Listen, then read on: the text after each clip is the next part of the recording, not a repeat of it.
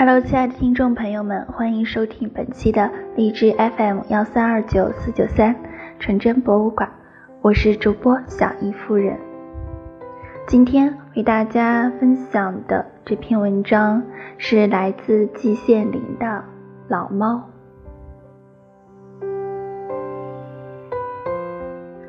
老猫虎子蜷曲在玻璃窗外窗台上的一个角落里。缩着脖子，眯着眼睛，浑身一片寂寞、凄情、孤独、无助的眼神。外面正下着小雨，雨丝一缕一缕的向下飘落，像是珍珠帘子。时令虽已是初秋，但是隔着雨帘，还是能看到紧靠窗子的小土山上，丛草依然碧绿。毫无要变黄的样子，在万绿丛中赫然露出一朵鲜红的红花。古诗云：“万绿丛中一点红”，大概就是这般光光景吧。这一朵小花如火似燃，照亮了浑茫的雨天。我从小就喜爱小动物，同小动物在一起，别有一番滋味。他们天真无邪，率性而行，有吃抢吃，有喝抢喝，不会说谎，不会推诿，受到惩罚忍痛挨打，一转眼间照偷不误。同他们在一起，我心里感到怡然、坦然、安然、欣然，不必同人在一起那样应对进退，谨小慎微。斟酌词句，保持距离，感到异常的别扭。十四年前，我养过的第一只猫就是这个虎子。刚到我家来的时候，比老鼠大不了多少，蜷曲在狭窄的室内窗台上，活动的空间好像富富有余。它并没有什么特点，仅只是一只最平常的狸猫。身上有虎皮斑纹，颜色不黑不黄，并不美观，但是异于长猫的地方也有。它有两只炯炯有神的眼睛，两眼一睁，还真虎虎有虎气，因此起名叫虎子。它脾气也的确暴烈如虎，它从来不怕任何人，谁要想打它，不管是用鸡毛掸子。还是或用竹竿，他从不回避，而是向前进攻，声色声色俱厉。得罪过他的人，他永世不忘。我的外孙打过一次，从此结仇。只要他到我家来，顺着玻璃窗子，一见人影，他就做好准备向前进攻，爪牙并举，吼声震耳。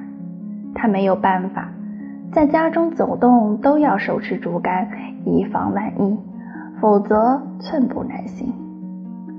有一次，一位老同志来看我，他显然是非常喜欢猫的，一见虎子，嘴里连声说着：“我身上有猫味儿，猫不会咬我的。”他伸手想去抚摸它，可万万没有想到，我们虎子不懂什么猫味儿。回头就是一口，这位老同志大惊失色。总之，到了后来，虎子无人不咬，只有我们家三个主人除外。它的咬声颇能耸人听闻了。但是要说这就是虎子的全面，那也是不正确的。除了暴烈咬人之外，它还有另外的一面，这就是温柔敦厚的一面。我举一个小例子：虎子来我们家以后的第三年，我又养了一只小猫，这是一只混种的波斯猫，浑身雪白，毛毛很长，但在额头上有一小片黑黄相间的花纹。我们家。我们家人管这只猫叫羊毛，起名咪咪；虎子则被尊为土猫，这只猫的脾气同虎子完全相反，胆小怕人，从来没有咬咬过人。只要在只是在外面跑的时候，才露出一点野性。它只要有机会溜出大门，只见它长毛尾巴一摆，像一溜烟儿似的，立刻窜入小山的树丛中，半天不回家。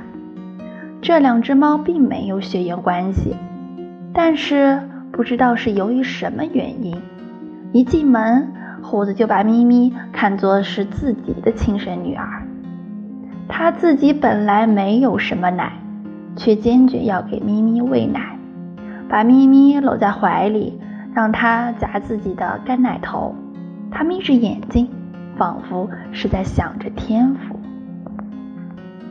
我在吃饭的时候，有时丢点鸡骨头、鱼刺，这等于猫们的燕窝、鱼翅。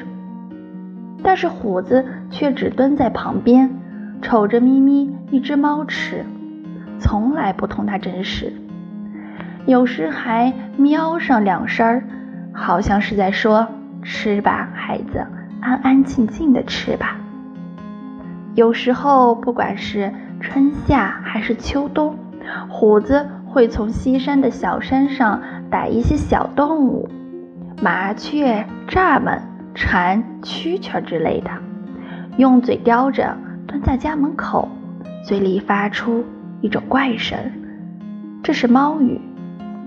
屋里的咪咪不管是睡还是醒，松儿一听，立刻跑到门后，沉眼欲滴。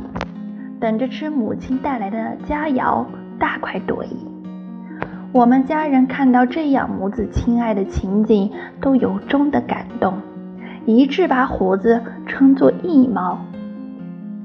有一年，小咪咪生了两只小猫，大概是初做母亲没有经验，正如我们圣人所说的那样，未有学养子而后嫁者也。